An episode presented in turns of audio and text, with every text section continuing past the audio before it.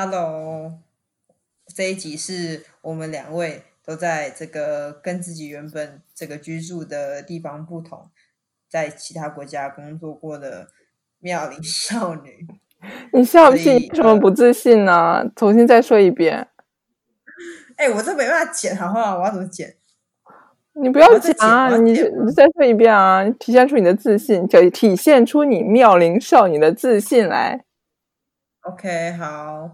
所以，呃，我们是两位有在国外工作过的妙龄少女。哎，我们今天要分享就是在国外工作的状况。所以，Heather，你可以分享一下你原本是哪里的人，然后你有在什么样国外工作过的经验吗？嗯，还还要分享我是哪里的人是吗？对啊，不然他们啊，好好好，好啊，OK，啊，我是中国人，然后我之前是在荷兰念书，然后在德国工作。所以你在荷兰念书多久？在荷兰工作多久啊？在荷兰念书两年，德德国工作半年嘛，不到一年。那你就是后来从德国念完，呃，工完工作完之后就直接回国了，是吗？不是，我从德国工作完了以后，还回荷兰玩了一段时间，就是见了见之前的朋友，然后最后就回国。那你可以分享一下，在就是欧洲欧洲工作的，你可以大概讲一下工作内容、性质，然后以及整个工作的方式和文化吗？好啊，啊，我之前是因为我之前因为我是学环保的嘛，所以我加入的是一个欧盟的一个组织。然后他就会培育很多的那个 startup，它属于什么初创公司，就 startup，对，新创公司。对，然后我之前在找这个找实习，然后在找工作的时候，就是我们这个组织就就跟我说可以申请一些在初创公司里面工作，然后我就申请了这个，嗯，这个公司在 Berlin，因为我之前去参加 summer school 的时候去过一次 Berlin，然后我对 Berlin 的印象还蛮好的，就觉得它有一种。一个大城市，但有一种颓废的感觉，你知道，就是你要怎么说？Poor but sexy 吗？对，poor but sexy，对，就是这种感觉。然后就觉得明明就是一个金融中心，然后还是个大城市，然后但是又那么的 hipster，就那种感觉，觉得还蛮好玩的。所以我就就申请了柏林的公司，然后这家公司也是一个 startup，是在我们这个机构嗯旗下，就是属于说是被我们这个组织或者机构嗯 funding 的一个 startup。所以我就申请了这里，然后去那里，嗯，工作。那就是这个公司现在还在吗？这个 startup 还 还活着吗？哎，你知道，我前段时间还查过，它起码它的网页还在。所以在，所以我觉得这个题目可以分成在国外工作以及在 startup 工作，可能这两个都是很值得继续分享的。部分对，但是我没有在其他的工作公司工作过。哦，那所以你可以先比较一下欧洲跟比如说中国公司的这个文化上面不同，或是你觉得你比较崇尚哪一点？嗯，就我觉得 startup 和本来就像你说的 startup 和一般就是已经成规模的公司，就是还是会有一定的区别的吧。startup 就是非常的 free。然后就是 in innovative，就是他就感觉非常的，就是非常的活跃或者非常自由啊，他就给了我们非常大的自由空间。像我们像我们那个 CEO，他就或者 founder 吧，他就不经常来 office。我们那个办公室本来也就人不太多吧，嗯、我们就是这个组这个小组一共人也没有很多，然后其中还有一些有两位是 freelancer，对，所以说整个算下来，我们这个 team 就十人以下。然后还其中还有两位是 freelancer，然后在办公室就是经常在的，可能也就只有五六个人。然后我们这个 founder 他还不是总来，他可能有的时候会 check up，就是我们的工作，但是他不会总来办公室，他可能会在外面去跑一些，就是其他找一些那些 founder 啊，就是或者是给投资人啊，或者是跟其他人去谈业务啊什么的，就是他不会总来公司。然后本来就很自由，然后。而且因为大家全部都是同龄人嘛，就是你做不管是说我们这个 founder 还是说我的这些其他的同事，大家都是同龄人，就是全部都是研究生刚毕业啊，或者是毕业没有几年，都是三十岁以下，所以可能说也没有说像大公司有这个就是这个 hierarchical 的这个这个这个体系或者这个结构吧，大家都是反正就很平权，嗯，然后也很自由，所以你所以你觉得说整个文化上风气上是很自由，但是相对于因为它是。呃，startup，所以它的内容上是会有负担的嘛？就是比如说比较繁重啊，或是比较紧凑。有负担是什么意思？人家会有或者这个工作对工作内容，因为是 startup，你很多事必须自己来，所以其实工作 loading 是很重的，但是工作的氛围是很轻松的。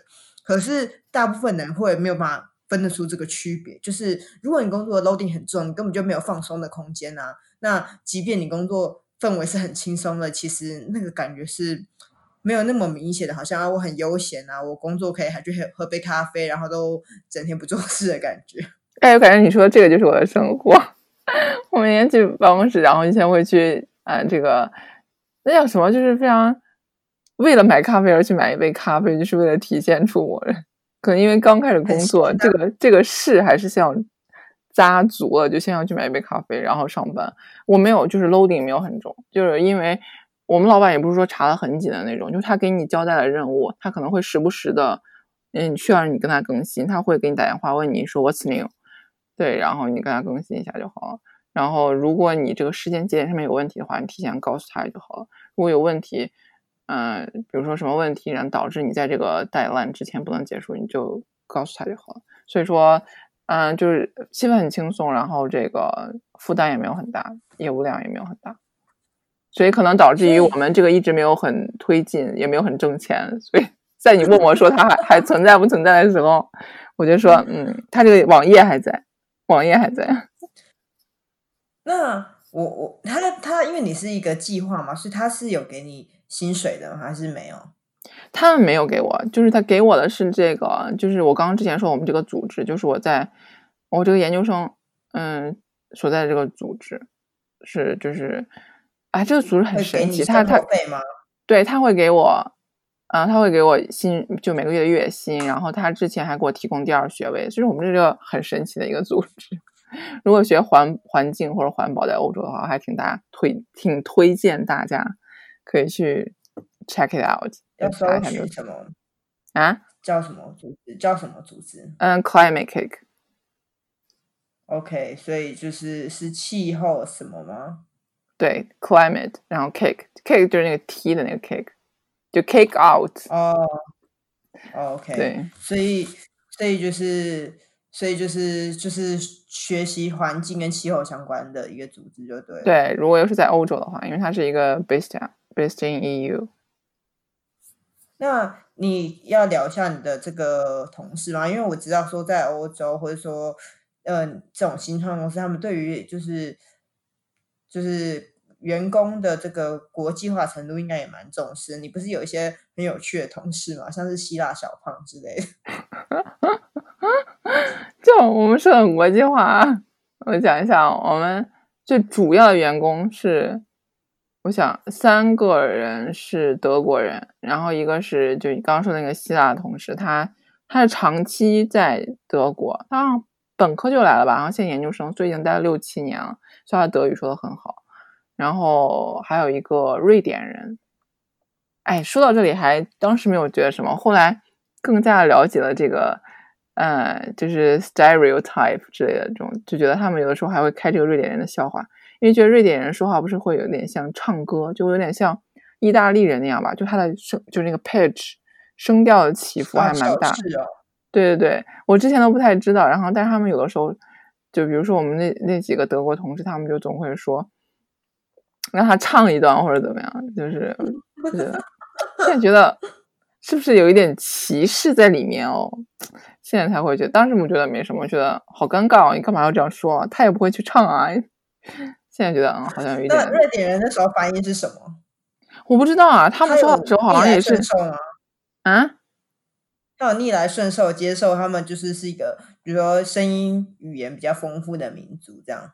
他就觉得说你，他就说你应该去瑞典听一下他们，我们说话就真的是，就是上上下起伏很严重。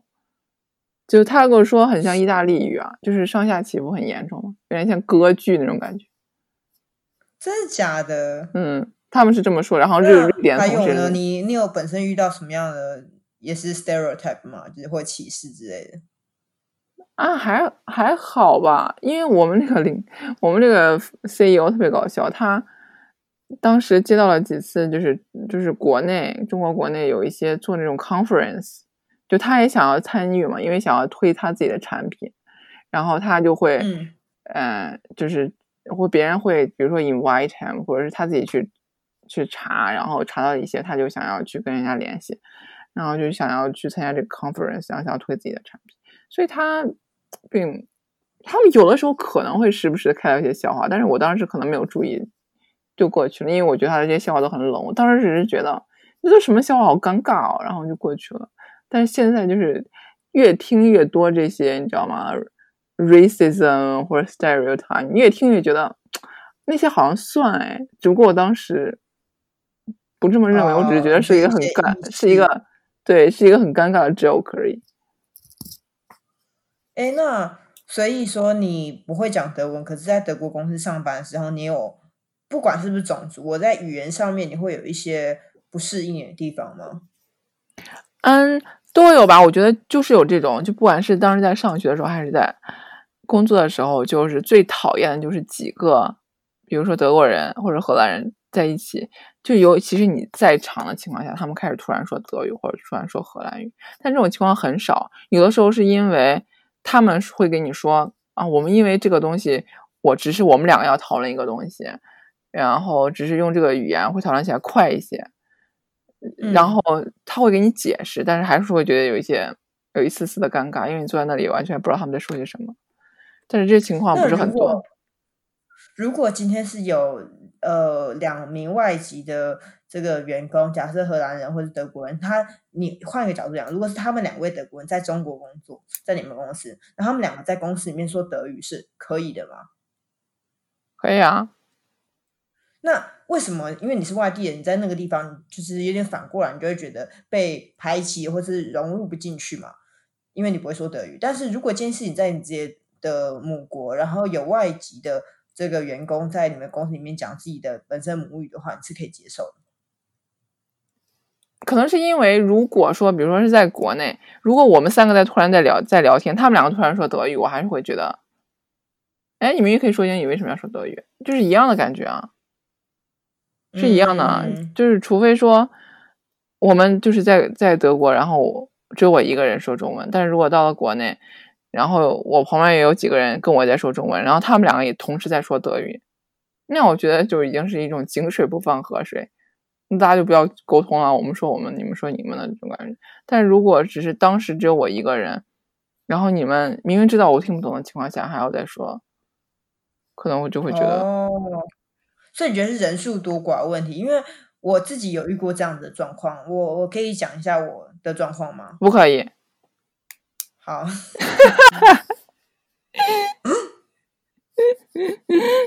你说，你讲了，你讲了。好，我要讲喽，就是我、嗯、我之前呃是在日本上班嘛，嗯，然后我们公司。呃，我在日本待了大概两年多，是在一个地方上呃正职。那我们公司除了就是日本人之外，也有呃就是台湾人，嗯，然后所以有时候我们在沟通或是你知道就闲聊打屁的时候，当然就会比较喜欢用中文，嗯，但是那个状态我觉得是相反，因为那个地方是他们的母语啊，就是日文用他们母语，你没必要我们在聊天的时候你也硬要我们用呃。日文讲话等于对我来说是用第二外文，嗯，然后可是因为在那样状况之下，是他们是人多比较有优势，所以我就觉得你容偶尔容忍我们讲一下中文有什么关系？嗯，就是你不让我们讲，我感觉你歧视我，你懂我意思吗？这、嗯、是反过来因为你你当时是一个人在德国，那他们讲母语也许是他们的确比较顺，但是你会觉得有一种，哎，你们不讲英文是不是排挤我？因为我一个人听不懂，我融入不了。对，我反而有一种。就是是人多人少的问题吗？嗯，就是就是我当时就觉得你就是我们都台湾人这么辛苦在日本上班，那我偶尔沟通一些我们两个的 project，我还要用日文讲。我觉得就是双标的问题。就是我们都想，肯定都是想要对于我们来说最方便、最友善，对于在对待自己最友善和最方便的方法嘛？你当时在，嗯、比如说你当时也在德国，然后你的同学开始说德语，你就会觉得哦，我被我被冷处理了，就是大家都不，他们为什么不理我？为什么不能说英语？对吧？你就会觉得伤心，因为大家没有在乎你的感情。但是你先到了日本，然后。你跟你的同事说中文，然后你的日本同事明明也在旁边，但是你又觉得，哎，我现在就想说中文，因为中文很方便啊。那你这不是双标吗？OK，OK，所以大家就是双重标准。哎，就是跟大家有在听我们 Podcast 的人，就是解释一下，就是我跟 Heather 是在这个柏林认识的。嗯、那当时我们两个都是不会讲德文的，然后也是属于就是比较像是学生或短期居住在那边，所以。很容易没有这么样的有动力去学习德文，然后一定要打入德国人世界。嗯，所以还蛮容易，就是大家哦互相认识的人就介绍一下，然后你也说中文，我也说中说中文，我们就可以一起就是比较好沟通。所以那个时候其实我们两个也是朋友介绍认识的，对吧？对啦，对，然后呃，所以。后来就认识 Heather 之后，有跟他聊一些就是在国外工作跟国外求学的一些经验。之后就是你是比较想要就是在国外工作跟求学，但是其实真正的你说生根或者怎么样，还是想回家吗？就是没有想要待在欧洲。嗯，我没有啊，就是一开始想留学的时候是想要留在欧洲，因为哎，我觉得就是这种得不到就最想要，你知道吗？就是没有出国之前觉得。哇，国外的生活就是这么的自由，你知道吗？自由主义，然后什么都那么的好，人也那么的友善，然后医保啊，所有的保险啊或者员工的福利都那么的好，然后大家的生活也是那么的，那么的舒服，阳光，对，惬意。但你出国之后觉得都差不多吧，没什么区别啊，就你吃的还不是都是一样的东西，你晒的还不是都是一样的太阳。你遇到的人虽然说只不过是从中国移到了德国或者荷兰，但实际上人还是不一样，不一样就有好人也有坏人，都是一样的。就觉得那我何必还要待在这个地方，还离家那么远？那我就回家了。嗯、就是一开始实际上是发发生很大的变化。所以你原则上是觉得没什么不同才回去，还是有发现说，哎，还是比不上自己的国家，所以才回去？是哪一个？我是我是觉得没什么区别。那我干嘛要选择待在国外？还有一个人，好孤单。对，而且还有，我觉得很孤单。你说，就会觉得很孤单。哎，你知道我当时有多夸张吗？就是在那个冬天的时候，他们的阴天，他们那个白天不是很短吗？在荷兰才特别夸张，三点半吧，还是四点，天就黑完了。四点嘛，天就黑完了。冬天的时候。嗯然后我当时在做论文的时候，就在那个窗户旁边，就是一个非常大，就近乎于落地窗角的窗户旁边，就是为了觉得那个景色好，我当时选到了那个位置。但是我这个人有一个问，有一个毛病，就是天一黑我就想回家。所以当时在冬天的时候，我每次做到四点做论文，我就做不下去，我就要回家了。就是他不是上课，上课在教室里面，你你就必须要坐在那个地方。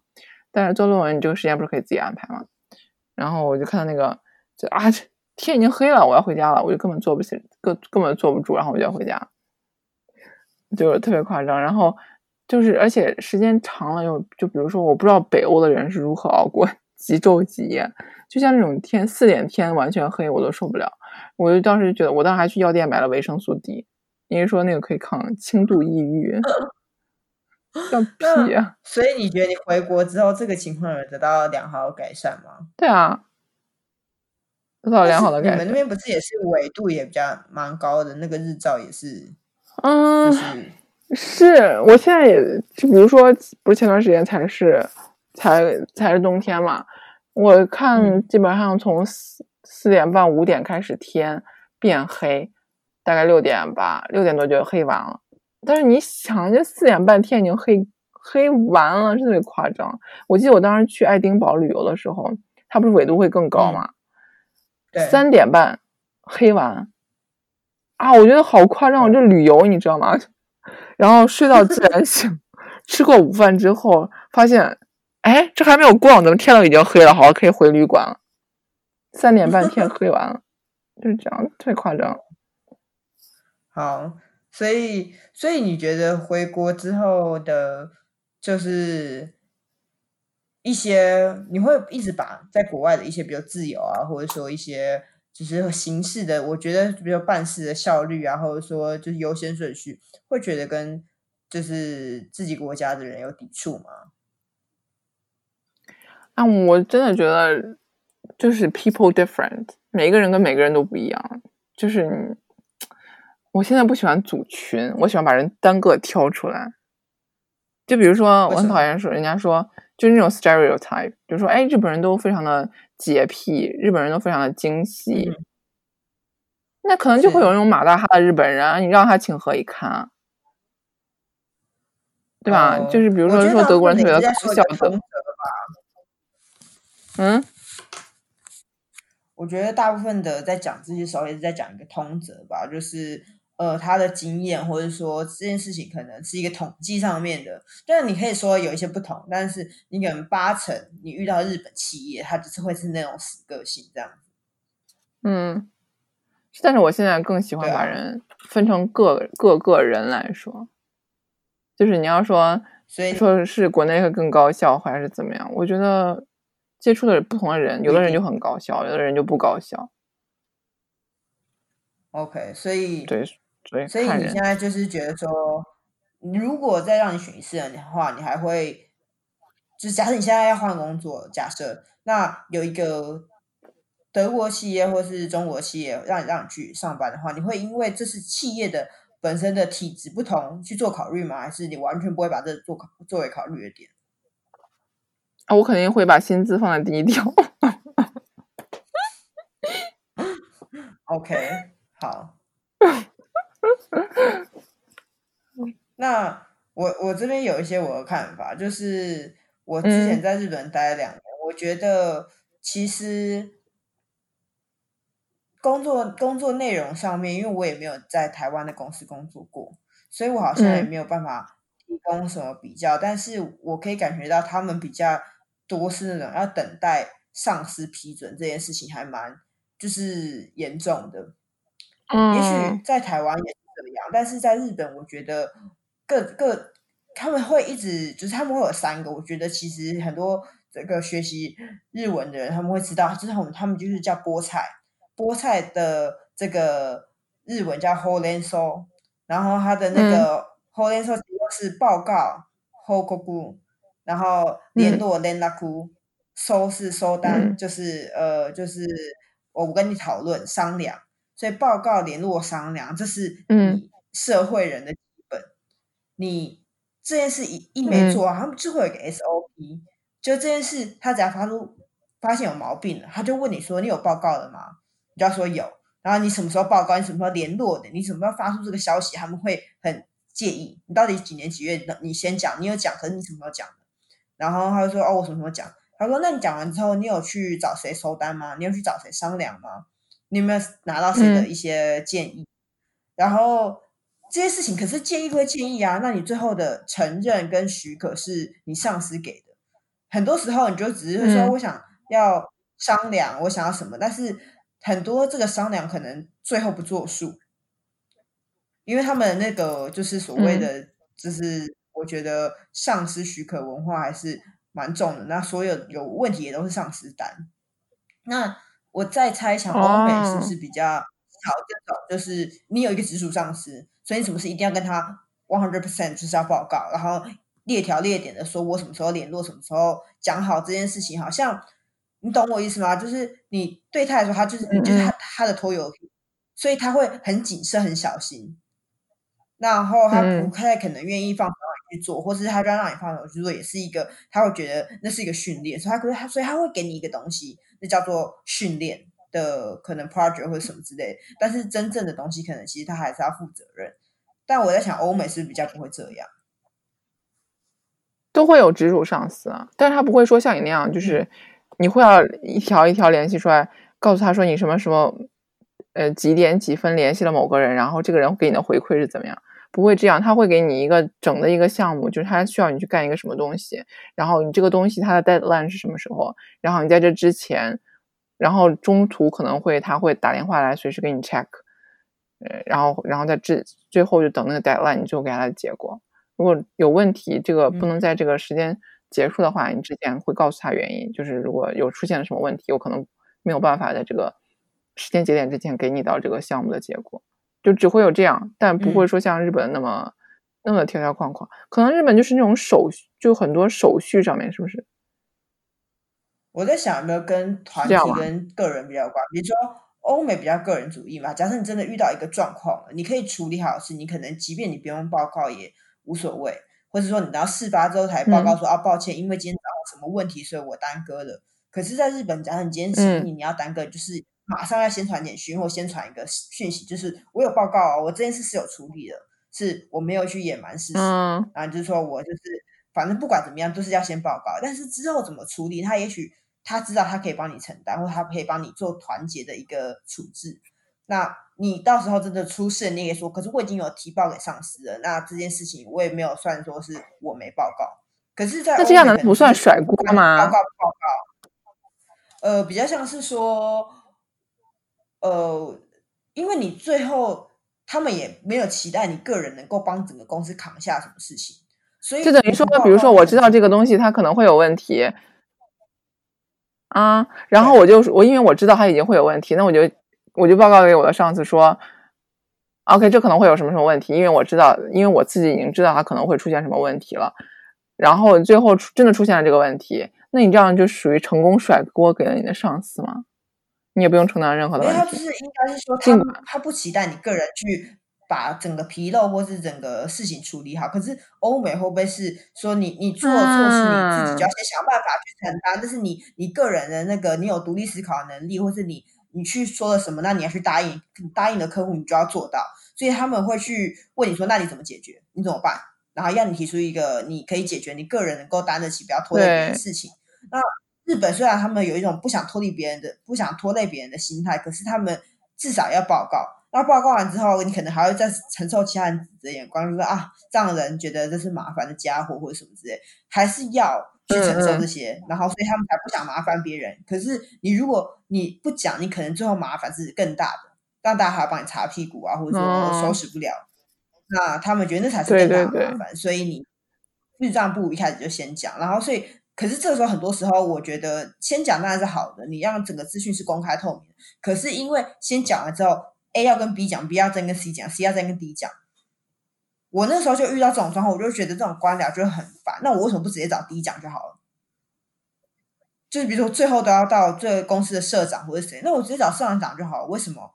可能是我没有那么适应这种就是阶级跟官僚，我就会觉得超级麻烦。所以这也是我对于欧美文化可能会有一些错误的向往的原因在这里。就是我觉得哦。那如果今天他们的形式是比较有效率的，或是比较果决的，或是能够个人造业、个人担的，是不是会更好？嗯，可是我看，比如说，对，我看日本的日剧里面，感觉大家上班就是非常的社畜，不论是可能就会有几种啊，一一一类就是那种非常的社畜，感觉就是被生生活踩在脚下，生活没有任何的希望，每天就只能是呃拖着疲劳的身体去做两个小时。捷运去上班，然后上了班之后还要陪着笑脸，陪着那个老板一起去居酒屋里面喝酒。喝完酒以后发现哦，赶不上地铁了，就是这样，非常的暴躁的生活，非常没有没有希望的生活。还有一种就是那种就每天真的是跟打鸡血一样，非常的夸张，就是一定要啊、哦，我对生活简直充满向往，我对生我未来的生活简直是非常的阳光无比，好像就。就这么两种人，就感觉电视剧里面，哦，就是会有一些那种好像压力过大，然后什么黑心企业啊、过劳死啊，巴拉巴拉这种会有。但是我我的公司是没有这么的夸张，但是他会有一些，我觉得他们一视同仁的心态也很强，就是因为我当时做的工作是很蛮蛮蛮经常出差的，嗯，然后他们后来就会定一些比较不友善出差的人的规则。像他们，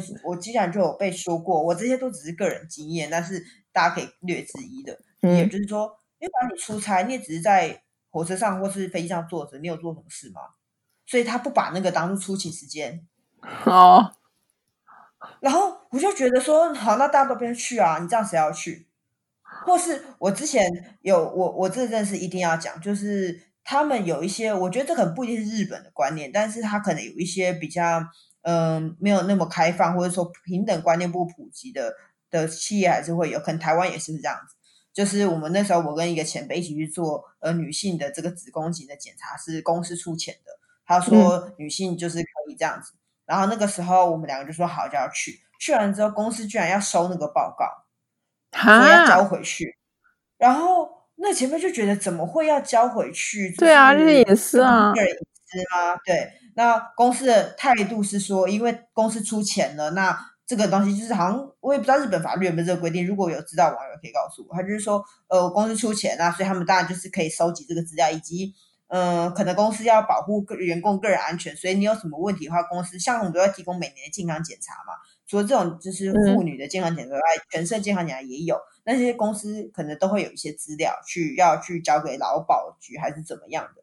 然后他就这样讲之后，我那前辈就说：“那你可以跟我说，如果是这样的话，我就不要用公司的钱，我自己花钱。”对啊，就是你没跟我讲，然后我们也不知道，然后就一定要交给你，这样子我觉得还是有一点就是不太妥当。然后那个公司人还说，还是说你有什么隐疾吗？就是他就是怀疑他检查出来有病，他才不想交，你知道吗？对啊，你就算我没有病，我也不想告诉你啊，好变态。对，但是他这个问法，我就觉得超讨厌的，就是你们你们这个就是性别观念还是怎么样，是有没有学过？他们会就是很多日本会讲一些像是那种什么职场霸凌啊，嗯，或者说性骚扰啊，我觉得都是一些文化上面就是还没有被就是正确传递的。一些企业会有，但不但不限于日本，可能台湾也有。但是我就遇过这样的状况，然后因为当时我们是台湾人，也不太了解日本的法律是不是真的这样。嗯，所以你最后还是交了，像我就有交给公司。然后那时候我就要一直上网去查，可是你根本就是有点不知道该怎么办的状态。所以你觉得说日本的职场对于女性来说是不是不太那么友好？根据你的经验来说的话，他们会有一个。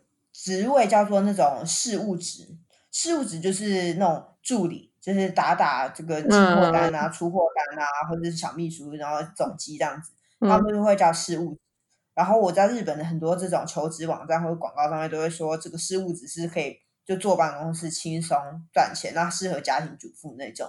嗯，他们也会有这种刻板印象。嗯，但为对，就是为什么事务职不能是男生？你懂我意思吗？是没有男生去干，还是他们觉得说这个职务就不适合男的去？就我们完全不想让男的来干，还是说这个职务就算我说 OK，男性、女性都可以来，但是没有男性来，是哪一种情况？你觉得？我觉得其实是他们也不太会想要录取男生，然后他们会只想录取女生的原因，是因为他们会把男生放在其他可能需要体力活的或什么的。嗯。对，然后可能像是一些需要往外跑的业务啊，或者什么的，也会想要找男生。然后女生就会比较被处理分分配到这种文书职的。那我觉得可能吧，就是就业市场上面的一种就是自然的分布吧。也许，也许我不知道在欧美是不是男生都不会做这些文书职，还是其实也会。我们像我的公司没有文书这种职务，就是每个人负责的是不同的。呃，分块对不同的 project，可能还是。那我和你讲说，这可能是日本的分化很细的地方，就是他们一定会有这种文书职，就是做业务去做业务，但是你个人的单子会有一个公司的总文书来帮你处理，所以你跟客人的进出货或什么之类的，会分配在这个业务部门里面的文书职，像业务助理这样去帮你做处理。嗯，那我不知道。是每个公司的配置不同，但是日本会的确会有这样子的一些文化，然后日本也会有，嗯，我觉我觉得主要就是去跟日本人讲的时候，他们有时候会讲一句话，也会让我觉得蛮受伤、蛮惊讶。他就说：“我不知道你们台湾的公司是怎么样，但这里是日本。”哈，我就有被讲过这种话，然后。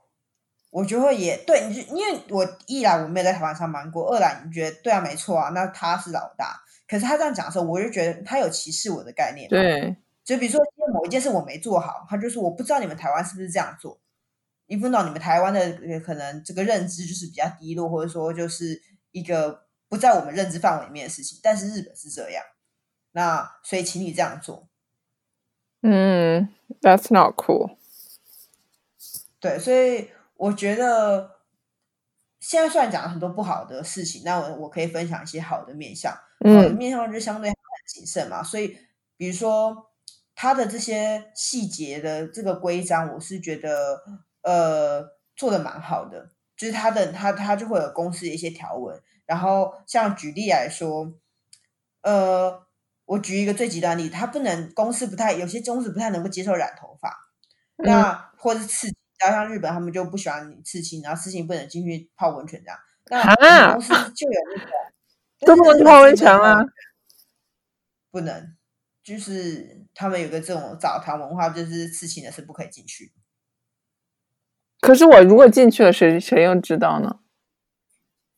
他会请你出来。如果有人去通报的话，哇，好机车啊！对，他在外面就会写说：“刺青者请勿进入。”这样子，因为怕大家会觉得很害怕。对，那像这种，我就会觉得这是日本民族性嘛。那他们本来就不喜欢刺青或染发，或者觉得你好像打扮太华丽了。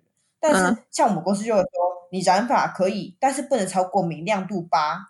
我那时候还第一次听到什么叫明亮度八，它就是会给你定在一个很细节，让大家都有一个明确的标准可以去采纳、去去看，然后你就会去上去找哦，原来明亮布杜巴大概是这个发色，所以他就还要跟你 argue，他也会很有理。那大家就是很清楚的去找这个规定去遵守。嗯，所以明亮度八到底是什么？什么颜色？就是上网去查，上网去查，反正就是。我讲就是好的地方，就是他们在很多地方会有这种很细节的处理，然后就会觉得、嗯、OK，那我就是跟你去按照规矩嘛。然后可是有时候我们也会因为民也许民族不一样，我觉得有时候不是马想按照规矩，或者觉得这个规矩可以被改变的时候，你会发现很无力，因为这也是他们已经行之有事情了。对、嗯，你要突然跟他说我可以改成亮度五，他就会说为什么？那。你永远都会在五跟八中间纠结，然后我只是只这只是举例，但是这是一个我觉得还蛮贴切的例子。嗯，对，所以后来我觉得，哎，如果想要呃很向往这种日本的这种文化化，然后我觉得那种什么恭敬礼仪啊，什么事情都会一定有个交战守则，而且我们新人都还有去上过新人训练。嗯，新人训练在干什么？两次那种就是教你怎么借换名片，换名片姿势有固定哦，这么细节吗？对？然后倒茶的姿势有固定，而且重点是他们好像也会有那种女生就是要倒茶。对，我之前也被我们公司的人觉得是说女生就是要倒茶，我就觉得我又不是倒茶小妹，你如果今天我是一个负责接待的前台就算了，对啊，是啊，但是因为那个我们那天的前台就是呃就是属于负责这个部分的人不在。然后他就说：“那我觉得你应该要处理。”然后我如我就说：“哦，为什么？”他就说：“嗯，因为以前的谁谁谁也是这样处理的。”他根本没有回答到我的问题。然后如果我不做，就好像是我怎么人家一一直以来都呃 follow 这个规矩，对这个传统。对，对，那你有什么特殊的见见地，或是你有什么很很伟丰功伟业吗？你凭什么不遵守？会用这种过去的事迹来压你，然后，所以我被呃，我们有去新生训练的时候，有去就是倒过茶，然后我还有就是当然就是衬衫嘛，就是西装嘛，还有坐的位置，嗯、就是那种礼仪上面，比如说最长者应该要坐在什么位置，按电梯的时候谁要站在哪里那一种。对，我突然想起来，就是你刚才说。就是说，为什么你需要来倒茶？因为这个人就会给你举例子说，因为之前的谁谁谁是这么干的，所以你就需要去这么干。所以我就想起来，日本人就是他们好像特别喜欢用，就是因为大家都是这么干的，所以你需要去这么干。对，是这样。就比如说在电车上或者捷运上面，就是因为大家都不说话，大家都不吃东西，大家都不喝水，所以你也不能说话，你也不能吃东西，你也不能喝水，就是一定要跟大家保持这个一致性。